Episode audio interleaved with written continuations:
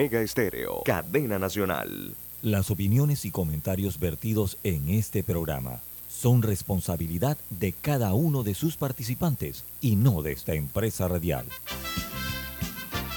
Son las 7.30 de la mañana, hora de un buen café y hora de Infoanálisis, el programa de información y análisis más profundo de Panamá. Infoanálisis con Guillermo Antonio Adames, Rubén Darío Murgas, Camila Adames Arias y Milton Enríquez. Infoanálisis por los 107.3 de Omega Estéreo.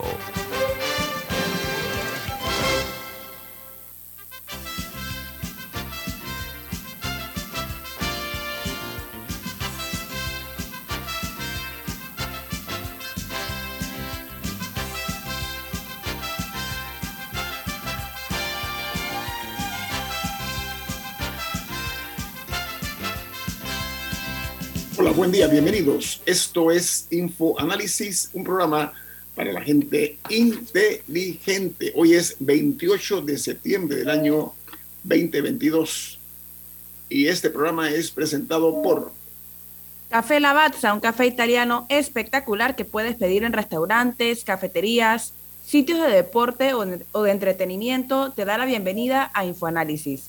Pide tu Lavazza. Bueno amigos, eh, nosotros eh, les recordamos que este programa se ve en eh, directo por Facebook Live, en vivo, en video. También lo pueden escuchar en la app de Omega Stereo, disponible tanto en Play Store como en App Store. de igual manera, en el canal 856, canal de cable onda, en sus televisores. Y de igual manera en una app que se llama Tuning Radio. Y todos los programas de Infoanálisis quedan colgados en YouTube para que usted los pueda ver en sus televisores cómodamente, al igual que en sus teléfonos móviles o celulares. Eh, hoy la noticia principal que está circulando en los medios más importantes del mundo es la llegada de un fuerte huracán que se llama Ian a los Estados Unidos. El New York Times en su primera plana titula Huracán apunta a Florida tras dejar a Cuba a oscuras con vientos de unos 125 millas por hora para eh, dejar toda la isla sin luz. Dice que el huracán podría azotar Florida como una tormenta categoría 4. Hay eh, millones de ciudadanos a los cuales se les dijo que evacuaran y las escuelas y los aeropuertos comenzaron a cerrar el día de ayer.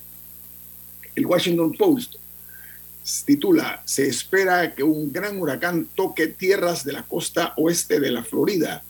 Se pronostica que la tormenta impactará la costa del Golfo de Florida en la mañana del miércoles temprano, dice con amenazas de vientos huracanados, lluvias torrenciales y marejadas ciclónicas muy dañinas para la zona de Fort Myers y Sarasota, que son las áreas que pueden verse más gravemente afectadas.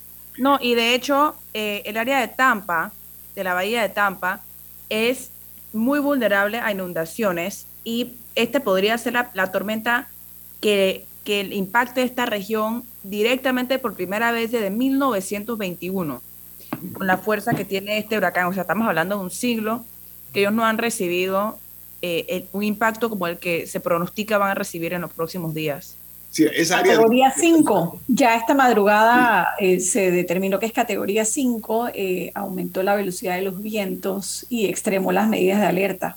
Sí, pero mira, el área donde dice Camila de Tampa, la, bahía de Tampa, Tampa Bay, se teme que va a ser de las más afectadas por sus propias condiciones muy llanas. El área es muy llana y se presta mucho para inundaciones que se prevén que van a ser muy eh, severas.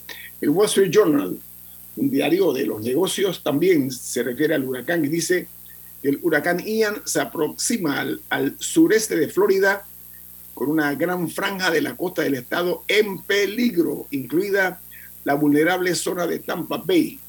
Dice que el, gobierno, el gobernador Ron DeSantis dijo que más de 2.5 millones de residentes están bajo órdenes de evacuación. Pero ¿saben qué? El diario Nuevo Herald que la versión al español de, Miami Herald, titula de esta manera, Ian prepara su asalto a Florida y se acerca como un huracán extremadamente peligroso. Mientras el diario Granma, el diario del Partido Comunista de Cuba, titula en su principal noticia, no hay servicio eléctrico en Cuba debido a las afectaciones climatológicas tan complejas que sacudieron la isla. Dice, se reporta, se reporta una comisión excepcional de cero generación eléctrica, lo cual implica o significa que el país entero está sin servicio. Se esperaba restablecer el sistema eléctrico esta madrugada, eh, producto pues del, del, de Fiona, este huracán que dejó, eh, además en Puerto Rico causó una devastación severa, dejando incluso 21 personas muertas en Puerto Rico. O sea, es un huracán con una capacidad eh, destructiva eh, que algunos están diciendo es de características apocalípticas para ciertas áreas. Eh, yo vi el video ayer de, lo ocurrido en la isla de Cuba, unos vientos de 150 millas por hora, 200 y tantos kilómetros por hora. Realmente es preocupante esto que hoy va a estar ocurriendo en la, el área de la Florida, en los Estados Unidos de América. No sé si tiene alguna otra nota internacionalmente llegar invitada.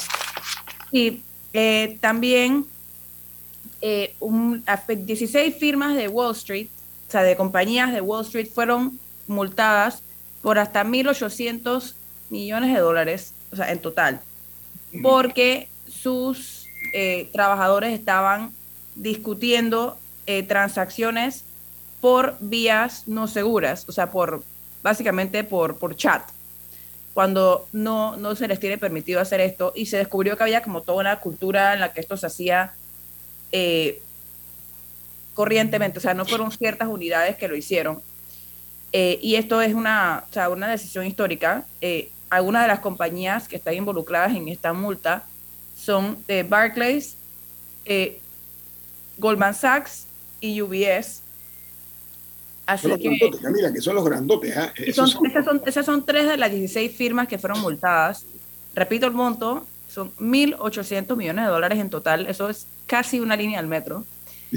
eh, es, es, que hay, hay, cuando llegamos a ciertos montos de dinero hay que dimensionarlos con cosas que uno pueda percibir. Un ejemplo físico, ¿no? Sí. Y no, yo creo que hay que seguirle la pista a lo que está pasando en Europa. Ya se habla de sabotaje, en las extrañas explosiones y fugas del Nord Stream 1 y 2 eh, que se han registrado en las últimas horas todos los dedos apuntan a Rusia definitivamente eh, y aunque la Comisión Europea no ha querido entrar en especulaciones, ya son varios expertos que dicen que no puede ser casual lo que está ocurriendo. Este es el gasoducto que alimenta gran parte de Europa y lo que recoge el diario El Mundo es que de confirmarse esta teoría de sabotaje, la, el conflicto con Rusia podría entrar en una nueva dimensión, ¿no? Hay que pelarle el ojo a, a ese tema el problema también es el impacto que va a tener eso en, el mar Báltico y, otro, y otras áreas más, ¿no? Lo, sí, es, bueno, la, no, las líneas no, estaban, no estaban, no, no estaban eh, trasladando gas en estos momentos eh, por, por todo el conflicto. Eh, y, y creo que hay una que, sí, básicamente no era que estaban supliendo gas en estos momentos y que se dieron las fugas, pero qué conveniente también que esto, que esto se da en estos momentos. Y los dedos apuntan a un solo lugar, exactamente. Oye, ayer encontré algo simpático anoche, eh, ayer en, en, Colombia. Este, este, mundo, este mundo necesita una camisa de fuerza en algunos lugares, ¿sabes por qué? Un senador colombiano se llama Alirio Barrera, eh, del partido de, de, de Uribe, del Uribista. Él ingresó ayer al Capitolio Nacional montado en su caballo.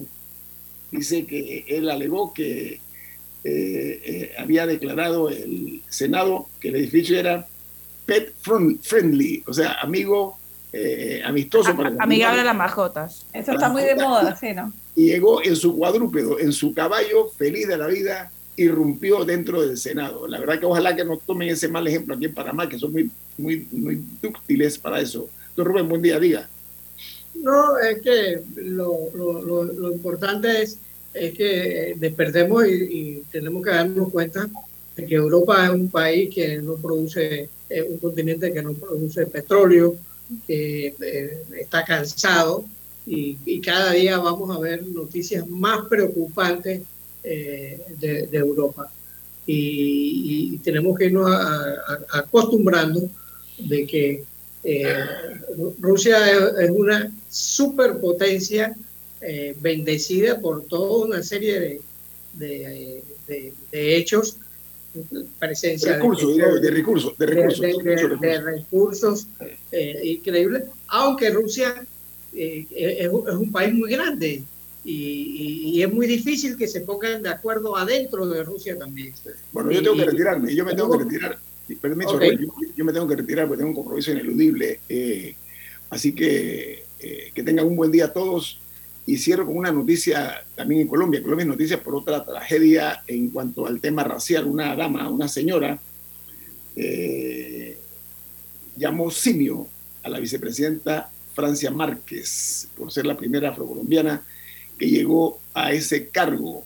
Eh, ella es de la población negra eh, y entonces esta, esta señora que está siendo investigada por la Fiscalía colombiana llamó simio a la vicepresidenta colombiana. Que tengan buen día. Una declaración desafortunada para, para, para, ella y le hace, le hace un favor a la, a la, a la senadora que ella trató de ofender. Sí, aprovecho eh, para dar otra noticia internacional que la leí hace ya, creo que fue el domingo, pero que igual me pareció muy interesante y la podemos comentar aquí.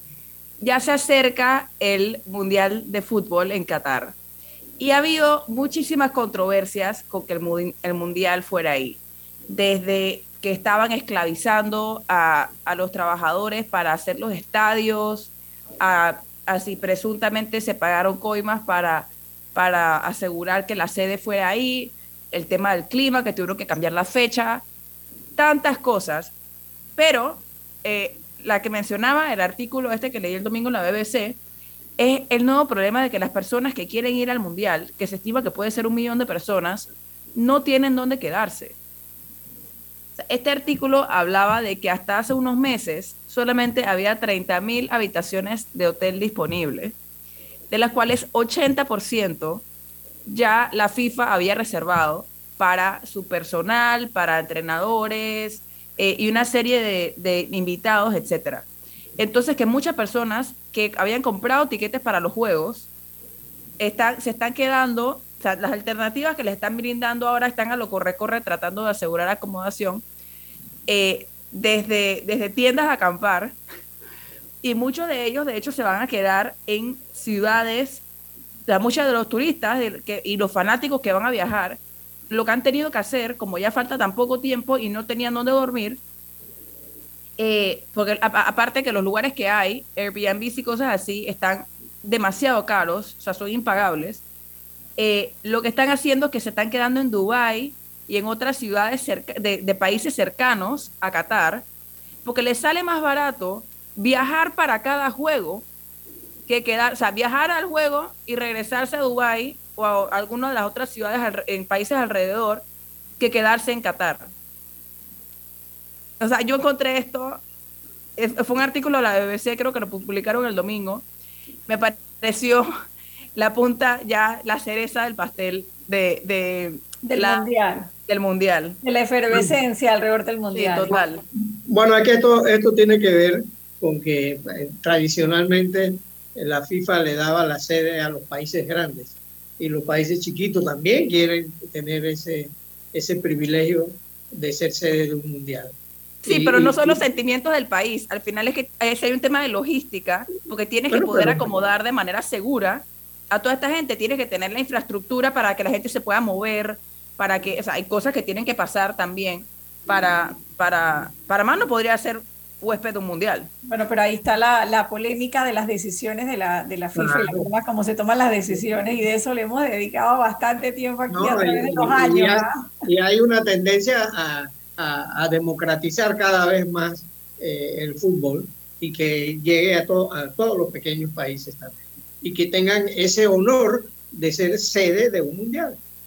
Sí, yo, yo entiendo el tema de distribuir y, y también hay todo otro debate de lo que les cuesta a los países también eh, ser huésped de estos mega eventos, y ahí meto también las Olimpiadas, por ejemplo, hay países que no quieren estos mega eventos por el costo que tienen para poder eh, brindar em, toda esta infraestructura que había mencionado, desde baños a lugar donde la gente pueda dormir, transporte para que se puedan movilizar, obviamente los estadios, eh, la infraestructura deportiva. hay, una, serie de requisitos que se deben cumplir, que al final también hay que pensar en la seguridad de las personas que van a ir. Porque o no, no, es un evento benéfico ni nada, o sea, al final sí es, sí es un negocio enorme y eso se entiende, pero probablemente uno de los más grandes del mundo. Bueno, es, una de las cosas, Camila, más serias que tiene el mundo, eh, el fútbol. las reglas del fútbol se respetan. Eh, es, increíble y anda como un reloj.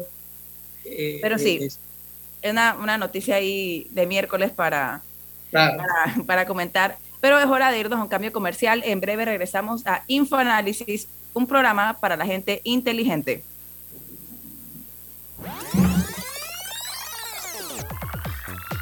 Omega Stereo tiene una nueva app. Descárgala en Play Store y App Store totalmente gratis. Escucha Omega Stereo las 24 horas donde estés con nuestra nueva app.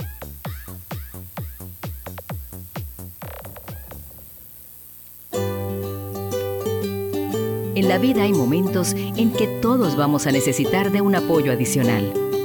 Para cualquier situación, hay formas de hacer más cómodo y placentero nuestro diario vivir. Sea cual sea su necesidad, en Hogar y Salud los apoyamos haciéndole la vida más fácil, porque contamos con la experiencia necesaria para recomendarle lo que usted necesite.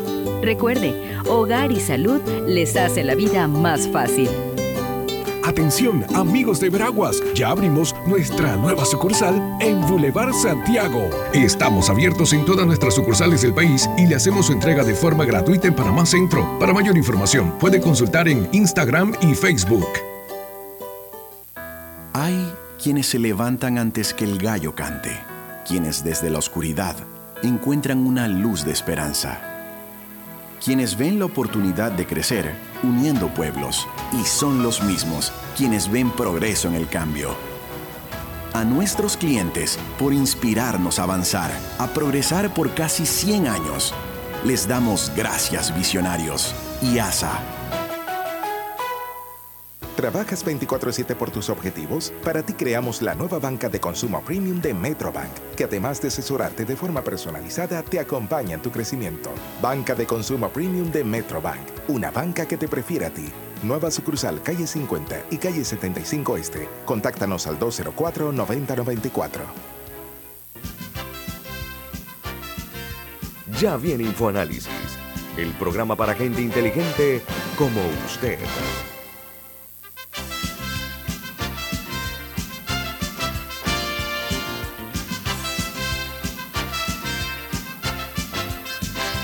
Continuamos aquí en InfoAnálisis, recordándoles que en Banco Aliado te acompañan en tu crecimiento financiero. Ahorra con tu cuenta Más Plus, mejorando el rendimiento de tus depósitos. Banco Aliado, tu aliado en todo momento.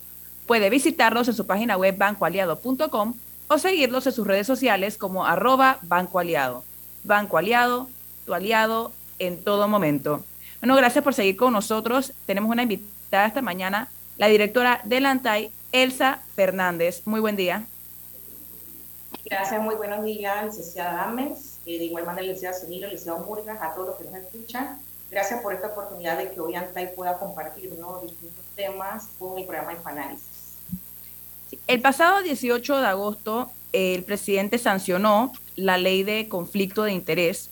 Esta es una ley que era muy esperada, que era una de sus promesas de campaña que se venía hablando hace mucho tiempo en Panamá ¿Qué va a cambiar con la nueva ley de conflicto de interés y cuándo entra en vigencia? O sea, una persona, eh, ¿y cómo funciona con los ya existentes? Sí, bueno, importante es hablar un poquito de los antecedentes. Hoy día el conflicto de intereses solo está contemplado como un principio del Código de Ética, una norma del Código de Ética, un código que es del año 2004, el Código del Servidor Público. Cuando estamos en conflicto de intereses es una situación que definitivamente eh, pone lo que es el criterio de equidad y en este caso de imparcialidad de un servidor público ante la toma de decisión de las funciones públicas propias de las que ejerce, lo pone en una situación real o potencial de que puede decidir, ¿por qué? puede decidir por un interés particular sobre un interés colectivo, que es lo que determina la Constitución. Entonces, cuando estamos en esta situación, en muchas ocasiones la falta de esto de manera inmediata se señala como una falta al código de ética. Pero a partir de febrero del 2023 estamos hablando que hay una vulneración mayor porque es una ley, es decir, que tiene un rango jerárquico superior. Y esto nos pone ante una realidad que las autoridades nominadoras, sean autoridades electas o sean autoridades, en este caso, no que son, eh, que están en, en el puesto porque fueron designadas, tienen que hacer una declaración jurada. Una declaración jurada que no solamente son las autoridades nominadoras, sino también quienes son funcionarios, agentes de manejo. Y estas personas, aproximadamente en primera instancia, son 2.800 personas que tienen desde el servicio público que presentar una declaración jurada eh, de intereses, una declaración que va a tener un contenido referente a si usted tiene algún tipo de vinculación dentro del Estado o de igual manera en el sector privado que pueda tener una injerencia sobre sus decisiones. Entonces, también es importante señalar que esto no es solamente para el sector público, también para el sector privado. Las personas que quieran realizar algún tipo de acto administrativo con el Estado también tienen que hacer una declaración. Entonces, esta declaración sería un medio probatorio de manera inmediata que permite una investigación de un proceso administrativo que puede tener distintas consecuencias. Consecuencias desde, eh, si hablamos del sector privado, la nulidad de ese acto administrativo y consecuencias que también pueden culminar en el sector público con una amonestación o una destitución del cargo, porque definitivamente usted infringió esta normativa en la cual usted por algún interés eh, puede ser eh, particular, familiar, de igual manera económico o financiero, usted tomó una decisión basada que en su interés, ¿no? En el interés suyo o de una tercera persona con la cual usted de pronto había pactado o había determinado algo y usted está infringiendo entonces esta normativa. Ahora, licenciada, ¿qué peligro hay de que eh, hayamos satanizado a todo el que está en un partido político y lo creamos, creamos que a él le está prohibido ser funcionario público eh, eh, porque pertenece a un partido político. Y, eso a mí me parece que es injusto, satanizar a la, a, la, política. Eh, no hay nada más bonito que una, una persona lidie con un adversario político desde una posición del gobierno y, y, le dé la razón a ese adversario, a ese adversario político. Bueno, aquí es importante que podamos determinar que un partido político, ese es un derecho que tiene toda persona. Claro. ¿No? Es importante también señalar que como derecho es protegido por el Estado y está en las instancias respectivas que sabemos que en este país no que guarda relación a la protección y a la vinculación que se tiene. Entonces, eh, esto al ser ejercido hay que ejercerlo, claro, también de una manera responsable porque justamente entonces cada uno de los partidos políticos, en virtud de sus fines, definitivo tiene que proteger que su membresía también no eh, cumpla con determinados principios. Y el, cuando hablamos en el caso de esta entidad bajo el principio de la ética, eh, definitivo que la ética tiene que ser algo que guarde relación tanto con el sector público como el sector privado. Y que tienen que estar preparados para el puesto también, porque el requisito no puede ser estar inscrito en un partido político. Yo creo que por ahí es donde han venido las críticas, Rubén, ¿no? Claro. Que, tener la preparación para asumir la responsabilidad que tiene que asumir, ¿no? Sí, es justamente como te dice licenciada Sinilio, ¿no? La persona tiene que estar preparada para lo que va a desempeñar y dentro de los partidos políticos también se, eh, se dispone de un porcentaje específico para lo que es la capacitación definitivamente que el que quiera administrar la cosa pública debe contar uno con el equipo y también las personas preparadas de forma tal que cuando ingrese a un puesto de toma de decisión, la curva de aprendizaje sea mejor, porque la administración pública sabemos que es una ciencia y se maneja completamente distinto al sector público. Entonces, pero, a mí, pero a mí lo que me preocupa es que se ponga como como un requisito indispensable que la persona no pertenezca a un partido político. Eso, eso no está en ningún lado en la ley. La ley ya está publicada en Gaceta Oficial y eso no está... Un conflicto de interés. Es más, eh, directora, defínanos eh, de manera llana, o sea, yo entiendo el tema del fungir con interés, pero en, en, en términos sencillos, en la práctica, ¿qué es un conflicto de interés? Sí, un conflicto de interés, como hace un momento lo señalé, una situación real puede que yo conozca hoy a una persona. Esta persona a lo mejor está en el sector privado. Esta persona va a licitar, vamos a poner el ejemplo directamente con Antay, por poner el ejemplo, y aquí yo estoy, que tengo que tomar una decisión de manera inmediata. Si yo conozco a una persona, el actual código de ética nos dice que yo tengo uno que presentar una excusa la persona tiene que presentar una excusa. En este caso sería yo y de manera inmediata no participo en ningún tipo ¿no? de actividad que pueda, porque esto puede en algún momento hacer que el servidor público que tome una decisión, eh, lo que es el principio de la equidad o la imparcialidad, lo pierda. Entonces, esto es una situación que definitivo uno tiene que tomar una decisión como tal por preservar, ¿no? Por preservar esa imparcialidad que se tiene que tener en el cargo. Entonces, el conflicto de interés, también seamos honestos, pues, independientemente de que Panamá sea un país pequeño, de que definitivo la mayoría de las personas se conocen, eh, sabemos también, ¿no? Que no es que yo de pronto no es lo mismo un conocido inmediato con que lidio, con que trato a alguien que de pronto lo conoció a uno, ¿no? En una actividad determinada, porque la otra vez nos hicieron la pregunta, o de igual manera porque sea que yo que lo conozco a través de redes sociales, ¿no? Estamos hablando de situaciones como tal que pueden incidir sobre mí, ¿no? Y entonces de aquí también donde vemos aspectos que tienen que ver con familiares, eh, de igual manera, ¿no? o donantes, o, donantes de campaña. O sea, si, una, si, una, persona fue donante de campaña, esa persona no le, en, el, en el puesto en que el funcionario se encuentra, no le puede otorgar ninguna licitación, ningún contrato, ningún proyecto, porque, porque hay un claro conflicto de interés de que esa persona te dio dinero y, tú no le puedes otorgar una obra o algún proyecto. Ahora, mi pregunta era, ya le, escuché más temprano decir que estamos hablando de febrero de 2023, pero ¿qué pasa con conflictos ya existentes? O sea, ¿qué pasa con cosas que ya están andando? Ah, la, o sea, ¿la ley funciona hacia atrás o es los conflictos de interés a partir del febrero de 2023? Sí, importante que actualmente está regida, ¿por qué? Por el Código de Ética. El Código de Ética señala los casos que se han presentado en esta entidad donde hemos sancionado a las personas, lo hacemos en virtud de la legislación actual, que es el artículo 44 del Código de Ética. Recordemos que en el caso del Código de Ética actual señala distintas sanciones y las sanciones son de tipo administrativo. Sanciones en este caso como cuáles. Eh, sanciones pueden ser amonestación verbal, amonestación escrita, suspensión o destitución. Cuando hemos tenido y hemos estado enfrente de estos casos, nosotros solicitamos, recomendamos la destitución de la persona, ¿no? Por el conflicto de intereses que de manera inmediata no estamos encontrando. Porque si estamos hablando de conflictos de intereses, ¿quién tiene que tomar la decisión de manera directa? Sabemos quiénes son, ¿no? Que es la autoridad nominadora sobre la cual la persona ejerce como si fuera un jefe inmediato. Ejemplos por solamente mencionarlos.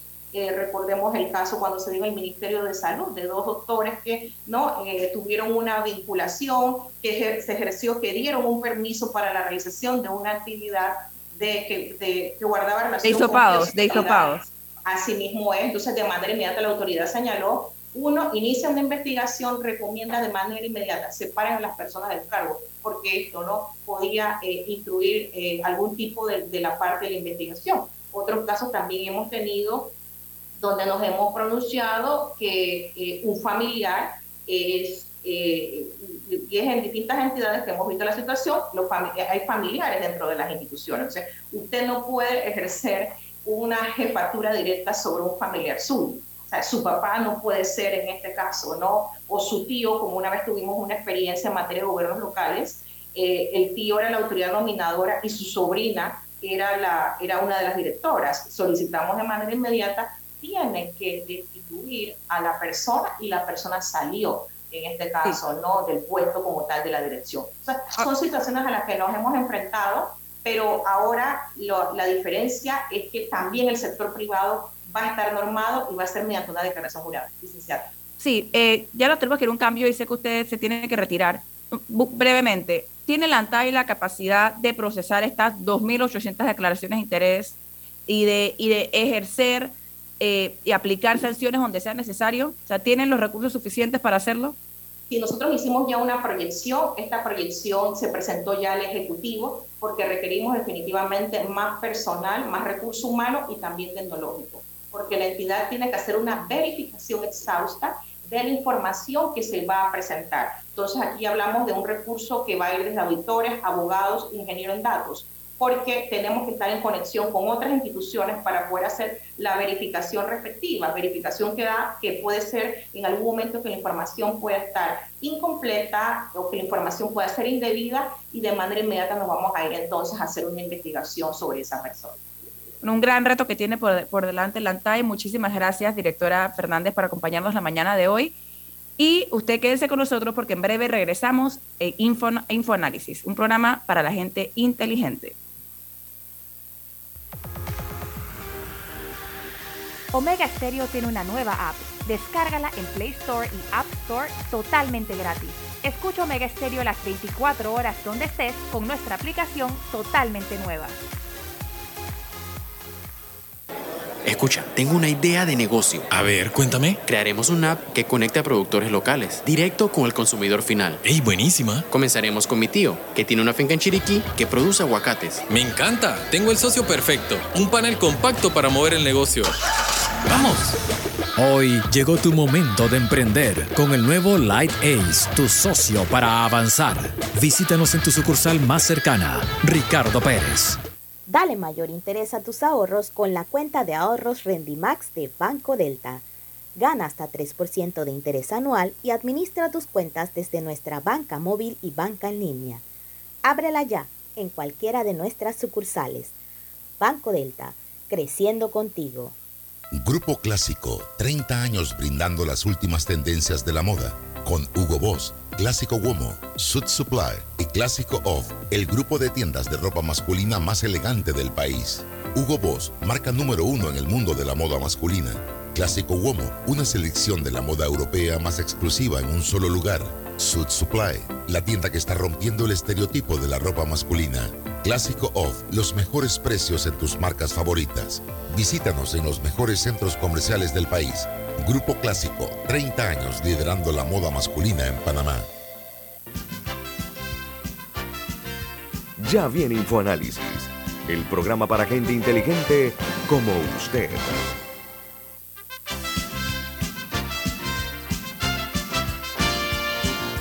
Y seguimos aquí en InfoAnálisis, un programa para la gente inteligente. Eh, me gustaría comentar, ayer se dio un robo a la sucursal de Villalucre de la caja de ahorros. Lo preocupante, más allá del hecho en sí, es que es el tercer robo a un banco en aproximadamente tres meses. El primero fue el del Banco Nacional de Caledonia, el segundo fue el de Banesco de calle 50 y ahora nos encontramos con este tercer robo a una sucursal de la caja de ahorros. En este caso, o sea, los tres casos, si bien fueron en bancos, sí hay distinciones.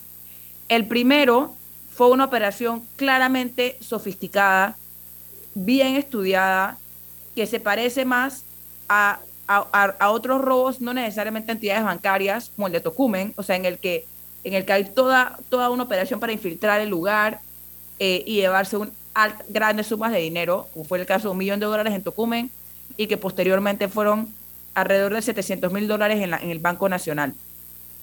Estos últimos dos, el de Banesco y el de la Caja de Ahorros, sí han sido un poquito más, eh, más confrontacionales, que llegan y roban lo que, lo que pueden encontrar en, en las cajas y a las personas que se encuentran ahí sin ingresar necesariamente a las bóvedas del banco.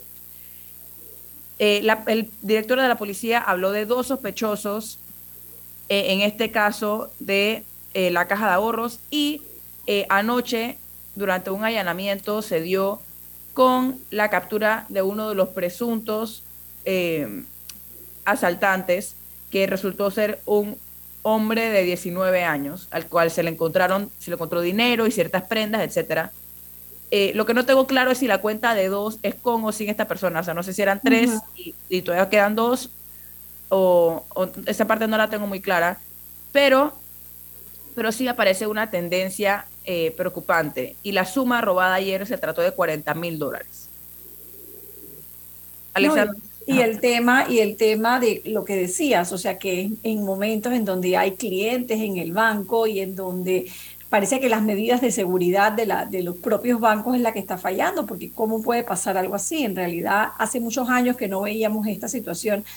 Yo recuerdo, eh, eh, hace mucho tiempo hubo una ola de asaltos a los bancos hasta que eh, la seguridad se extremó, incluso algunos asaltantes fueron, fueron muertos en el, en el, acto, en el acto de, intento de robo a un, a un banco, creo que era del área de la de Argentina, y hasta ahí llegaron los robos de bancos. Entonces, yo sí creo que ha habido como un descuido, no sé si es un descuido o es una complicidad por parte de agencias de seguridad, pero lo que estamos viviendo en los bancos hoy en día de verdad que es preocupante, ¿no? Y creo que es una mala señal para, para el sistema bancario, ¿no? No, y, y definitivamente habría que ver la cronología. Seguro el, el más grave de estos tres ha sido el del Banco Nacional, o sea, por el hecho de que no se dieron cuenta hasta el lunes, cuando los trabajadores llegaron en la mañana y que no hay claridad de ni siquiera en qué momento se dio. Y en ese no estoy segura si ya hay aprendidos, no, no estoy segura, pero... Eh, pero, que ahí también hay un fallo evidente, porque cuando puedes hacer un boquete y atravesar la seguridad del banco un fin de semana sin que nadie se dé cuenta, evidentemente... No, por eso digo que ese, para mí, para mí, ese hay complicidad además, ¿no? Sí, sí pero, pero definitivamente que hay un tema ahí eh, la policía tiene, tiene una tarea por hacer de, ver si es, si es una, una banda en particular o, sea, un grupo organizado que se está dedicando a este asalto a bancos o si fueron eh, incidentes aislados. Ambas son preocupantes por razones distintas, porque definitivamente cuando uno, cuando, cuando uno ven que se puede, no sé si eso también hace que queden envalentonados de tratar ellos también en otro banco. Eh, sin, necesariamente tener una vinculación a los asaltantes anteriores, o si es un grupo organizado que se está, que está atacando diferentes entidades bancarias, eso lo sabrá la policía, así que ellos tienen una tarea importante.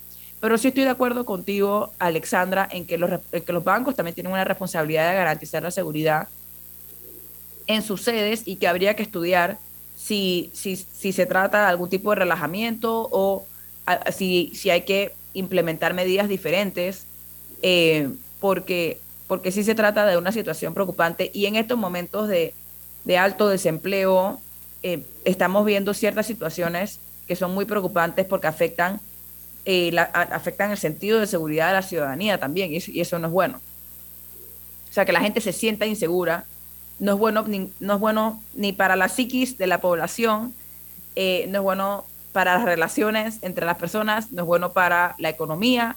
No, ni para la recuperación económica, ni para el tema del turismo, porque al final estas, estas noticias eh, son las que hacen los titulares, ¿no? Y las que, las que trascienden las fronteras y dejan en evidencia un tema de inseguridad. Rubén, ¿no? ¿qué te parece? Te veo muy callado. Bueno, no, es que el, el problema es que tenemos que dar gracias a Dios que estos asaltos se dan sin violencia al ser humano. Eh, no hay muertos. Eh, no es que hay que alentar eso, pero eso, eso habla bien de Panamá. Eh, el, dinero siempre es una obsesión para el que no lo tiene. Y que se estén dando e, este tipo de asaltos, como ese que se toca a mí, la de en un fin de semana asaltaron un banco y, el banco no tenía ni siquiera un registro eh, que alertara a nadie, ni al gerente, ni, a, ni, al seguridad que debe haber en, todo banco, tiene que haber un, seguridad permanente las 24 horas del día en, una sucursal o, custodiando a un banco. Eh, y estas cosas son peligrosas. ¿Por qué? Porque eh, la, la, maleantería también se sofistica. Eh, y, logra grados de eficiencia, porque lo que menos quiere un, un, delincuente eh, y un asaltante de banco es quererse encontrar con, con una resistencia.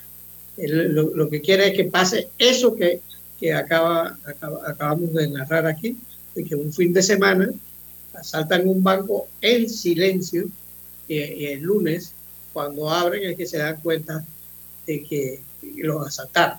Entonces, e, esa, esa, esas cosas las tenemos que tomar en cuenta, pero también a mí me parece que eh, Alexandra y Camila debemos tocar el tema de las niñas perdidas, que, que e, e, eso a mí me preocupa, que en, Panamá una niña de 9 años o de 10 años se, desaparece y sin ningún rastro.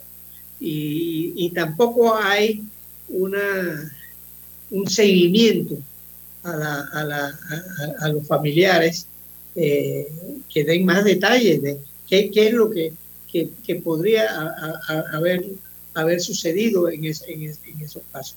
Porque esto, es, eso sí es preocupante, preocupante y, y, tenemos cero noticias eh, y cero pistas de lo, de, de, lo que pasó de una niña que se iba para la escuela y no llegó ni a la escuela ni llegó a la casa. No, definitivamente eh, las desapariciones de, de, menores en Panamá eh, es un tema, bueno, desapariciones en general, porque también ha habido desapariciones de mujeres. Sabemos de varios casos, algunas de ellas aparentemente ligadas a que iban en busca de trabajo o les ofrecían entrevistas de trabajo, etcétera, y luego resultaban desaparecidas. Y ahora estamos viendo también varias desapariciones de menores eh, en este programa hemos comentado anteriormente la importancia de que todos los casos se tomen en serio, eh, porque, y recuerdo con unas declaraciones un poco preocupantes, creo que fueron del ministro de Seguridad, sobre que, sea, que eran niñas que se evadían de casa, y que, o, creo que la Policía Nacional en un comunicado mencionó que era una que se había fugado varias veces. Como restando la importancia. Y aquí, comentábamos, y aquí comentábamos que aunque un menor se fugue 50 veces de su casa, es responsabilidad de la policía buscarlo exhaustivamente las 50 veces.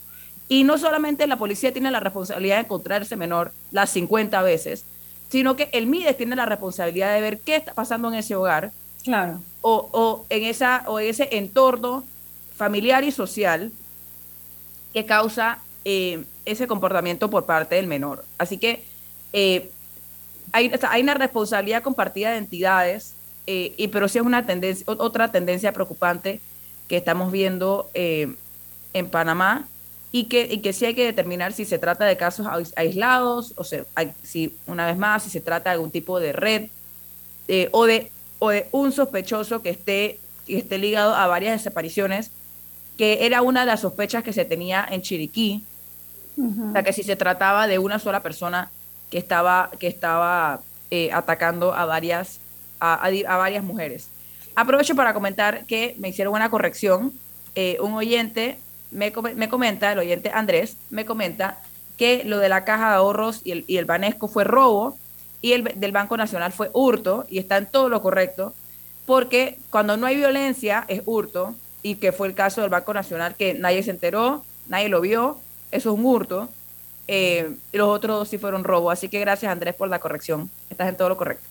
Y con el tema, volviendo al tema de, de, las, de las menores que, que, están desaparecidas en este momento, porque creo que es más de una la que está desaparecida en este momento, también eh, yo creo que es importante, Camila, agregar que, que, y he visto muchas críticas al respecto, de que no hay que esperar eh, que pasen tantas horas para emprender esa búsqueda, que una vez se reporta la ausencia del menor, antes se decía, ah, no, que hay que esperar 24 horas para declararla desaparecida y empezar a buscar, y las nuevas tendencias indican que no, que inmediatamente se recibe la información de la desaparición, hay que actuar porque el tiempo corre en contra.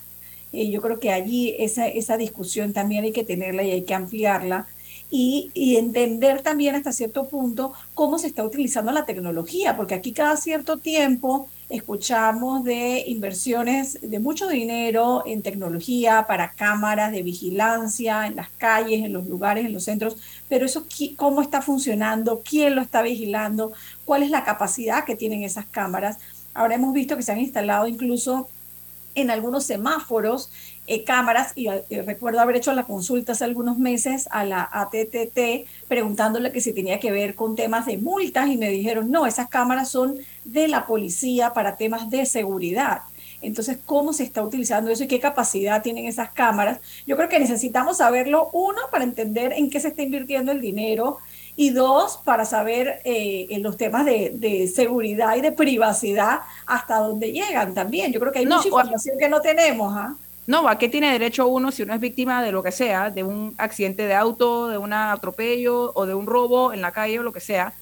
¿A quién yo podría pedirle el video para, para tratar de ayudar a la investigación? Hay, hay muchas cosas. Y me gustaría resaltar también con el tema de la desaparecida, sé que ya tenemos que irnos a un cambio comercial, que en el 2021 se, sancionó en Panamá una ley, eh, no sé si recuerdan, sobre la alerta Amber.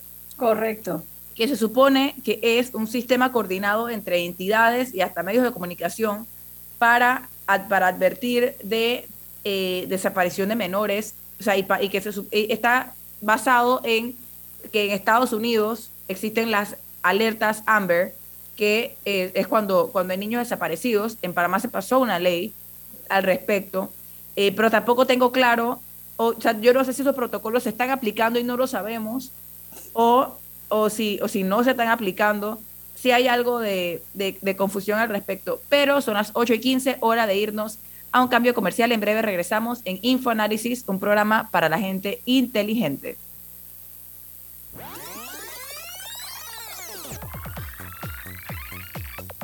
Omega Stereo tiene una nueva app. Descárgala en Play Store y App Store totalmente gratis. Escucha Omega Stereo las 24 horas donde estés con nuestra aplicación 100% renovada. Si desea que sus colaboradores trabajen desde su casa, podemos ayudarle. En Solutexa somos expertos en aplicar la tecnología a las técnicas y trabajos de oficina. Contáctenos en solutexa.com.pa o al 209 4997. Solutexa. Arrancó el proyecto Censal con la prueba tecnológica. Del 18 de septiembre al 15 de octubre estaremos midiendo nuestras plataformas tecnológicas, flujo de procesos y el desempeño de nuestro talento humano. Hagamos de los censos década 2020 todo un éxito. La prueba tecnológica la haremos en ciertas áreas de Tocumen, Capira y en todo Altos de los Lagos en Colón. Recuerda, del 18 de septiembre al 15 de octubre llevaremos a cabo la fase presencial porque uno a uno hacemos grande a Panamá.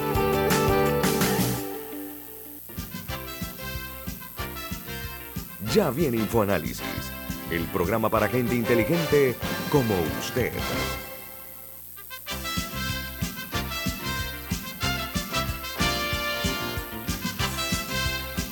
Y seguimos aquí en InfoAnálisis. Comentaba brevemente, eh, fuera del aire, que en Estados Unidos en particular, que eh, tienen un sistema un poco más robusto con el tema este de las alertas, hay distintos colores de alertas para diferentes eventos por ejemplo, incluso están unas alertas que se llaman las alertas plateadas o silver, que tiene que ver con adultos mayores o de personas con, eh, con cierto tipo de discapacidad, que incluso en las carreteras, los letreros esos que, que a veces hay que son negros con letras naranjas, se ven los detalles de cuando hay alertas. O sea, una, una persona va manejando y puede ver que hay una alerta en el área por un adulto mayor desaparecido y que con, con las de Amber creo que incluso eh, hay estados, o no sé si en todos lados, que a veces incluso llegan alertas a los celulares de las personas en el área. No sé, si hay ciertos protocolos que no me queda claro si en Panamá tenemos la capacidad de aplicar, si la ley Amber, que no, no, no, no me la he leído, pero sé que, sé que ya está en vigencia porque entró, porque fue sancionada año, el año pasado, si, si estas, eh, si esta contemplan este tipo de, de, de notificaciones o de alertas Em, la verdad no lo tengo claro, pero, pero definitivamente sí siento que se debe comunicar cuál es el protocolo y se haya mayor claridad del cuál es el protocolo para este tipo de, situaciones.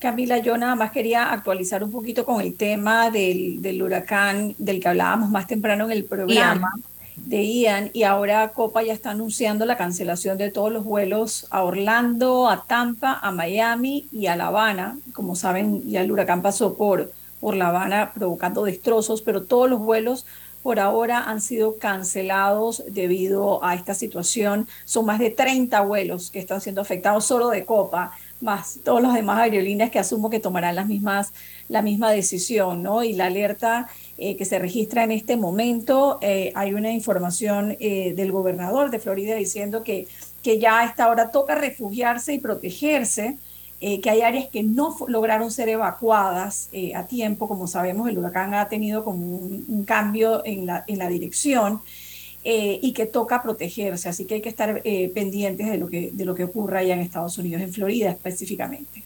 No, sí, definitivamente nuestros mejores deseos para que quienes se encuentran en estas áreas vulnerables para que, para que el huracán pase con la menor cantidad de afectaciones posibles.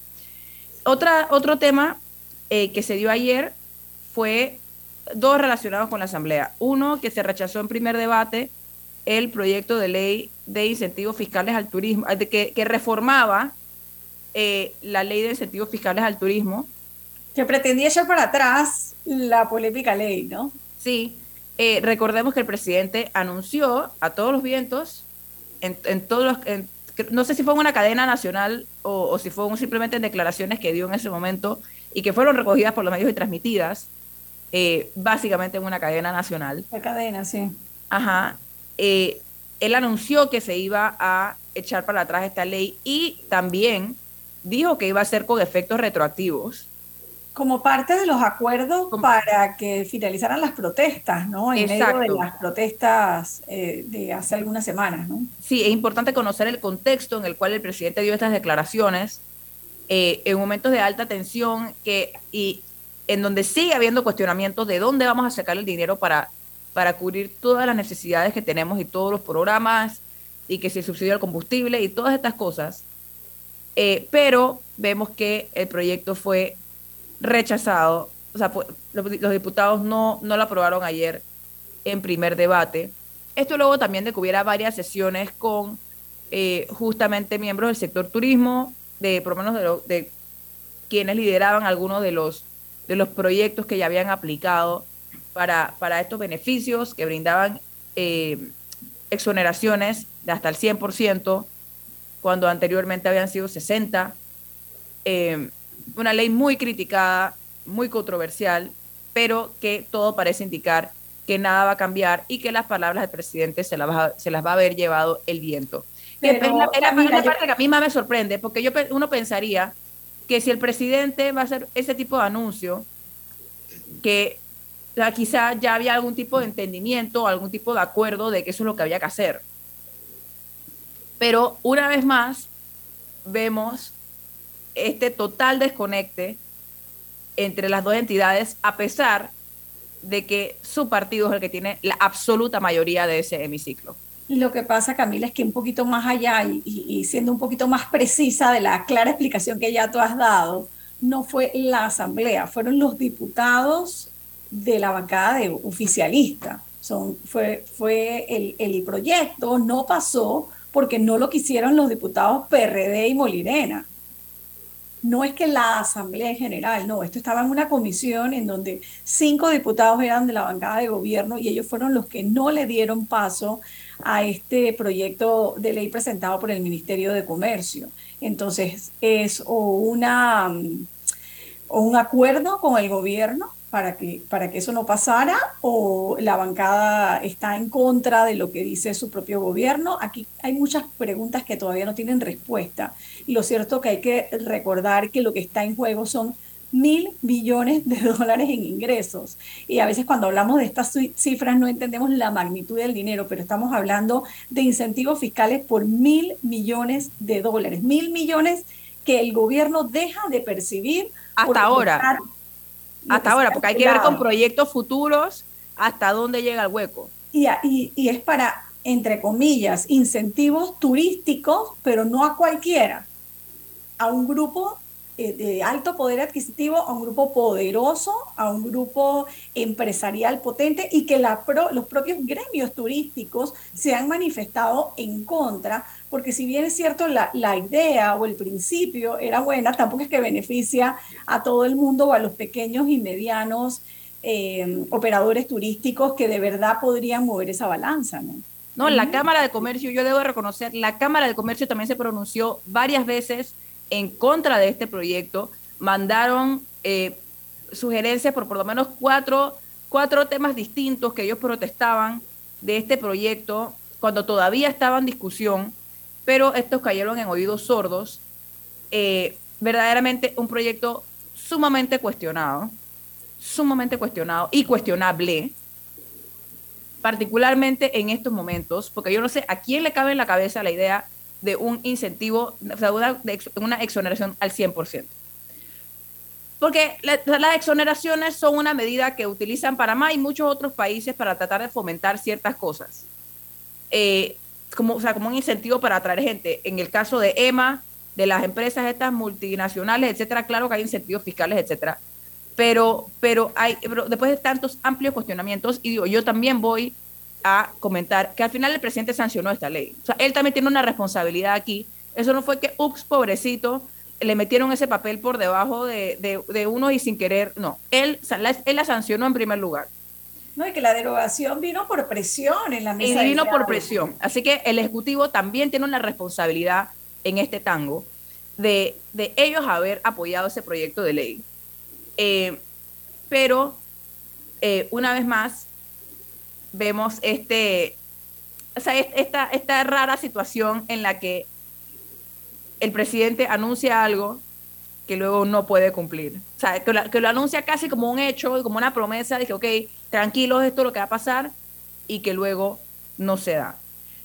En los breves minutos eh, que nos quedan, a no ser que quisieras agregar algo en el tema de los incentivos eh, fiscales, otra, otra situación que se dio ayer es que eh, se echó para atrás, el, el, los magistrados del Tribunal Electoral echaron para atrás la expulsión de los 15 diputados de Cambio Democrático.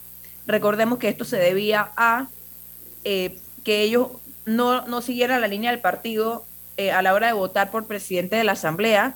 Estos son los 15 diputados que apoyaron a Cristiano Adames a pesar de que Cambio Democrático tenía su propio candidato. Y esto está basado en, las, em, en los estatutos, creo que es el, término correcto, de cada partido. O sea, cada partido tiene sus reglas eh, para, para el tema de revocatoria de mandato de los diputados.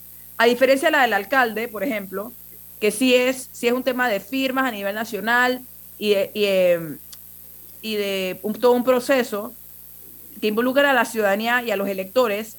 En el caso de los diputados, si son de partido, es el partido quien puede decidir si revocarles el mandato o no.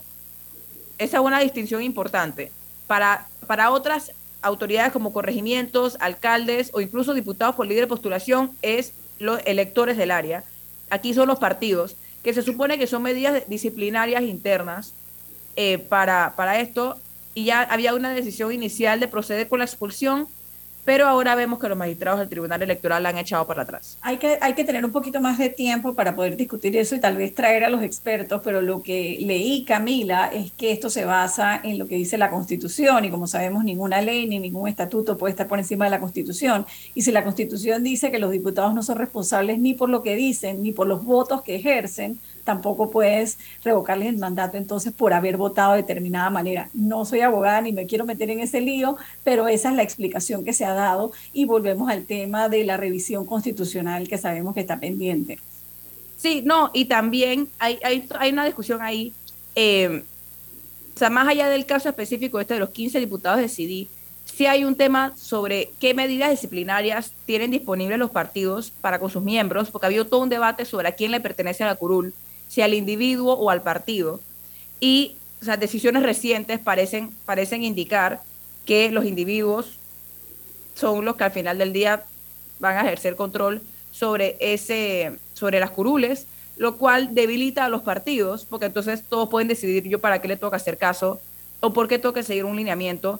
Eh, así que es un debate interesante, más allá del caso particular, para tener, pero lamentablemente tendrá que ser en otro programa porque es hora de despedir Infoanálisis. Muchísimas gracias a todos por acompañarnos y les recordamos que Café Lavazza, un café para gente inteligente y con buen gusto que puedes pedir en restaurantes, cafeterías, sitios de deporte o de entretenimiento, despide Infoanálisis. Pide tu Lavazza. Ha finalizado el Infoanálisis de hoy. Continúe con la mejor franja informativa matutina aquí en Omega Estéreo 107.3, Cadena Nacional.